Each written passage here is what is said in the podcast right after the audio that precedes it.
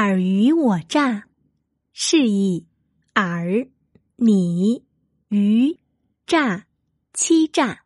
你欺骗我，我欺骗你，指相互欺骗、玩弄心机。出处：《春秋·鲁左丘明《左传》宣公十五年。春秋时期，楚庄王自以为强大，不把邻近的宋国等小国放在眼里，经常找机会欺凌他们。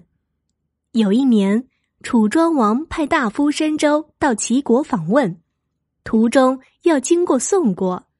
楚庄王命令申州直接通过宋国，不必理睬他们。申州在四年前曾经得罪过宋国，此次又得到这样的指令，知道楚庄王是想利用他去送死，以此找到攻打宋国的理由。临行前，他将儿子交给楚庄王，表示如果自己不回来，就让儿子接替他的职务。申州进入宋国境内不久，就被抓了起来，送到都城。大夫华元亲自审问，对楚国这种蓄意侮辱的行为异常愤怒。于是华元下令处死了申州，作为对楚国挑衅的回击。楚庄王得到这个消息，就下令进攻宋国。楚庄王亲率大军，以子反为大将。包围了宋国都城，宋国将士在华元的率领下同仇敌忾，坚守不懈。双方僵持了九个月，消耗都很大。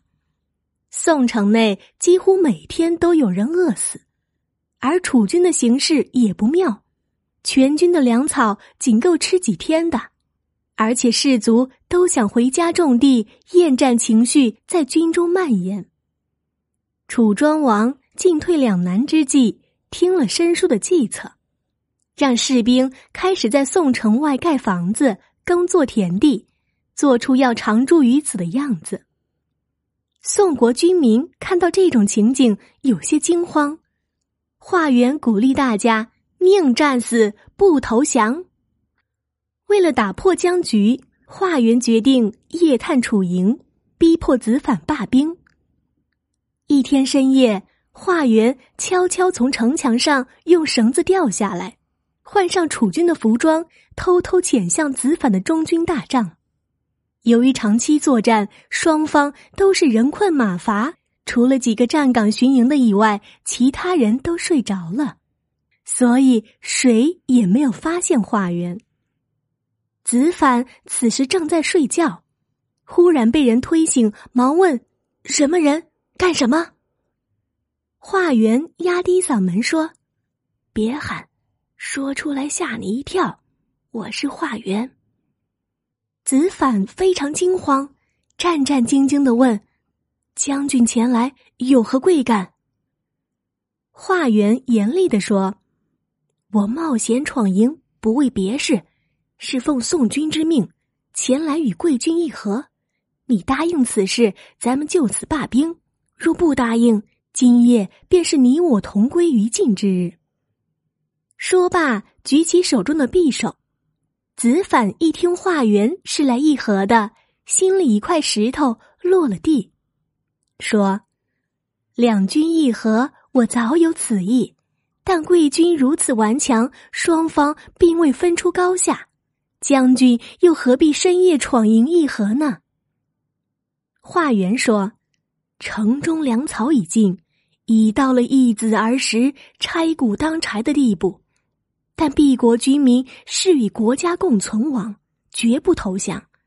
如果贵军退兵三十里，我们就议和。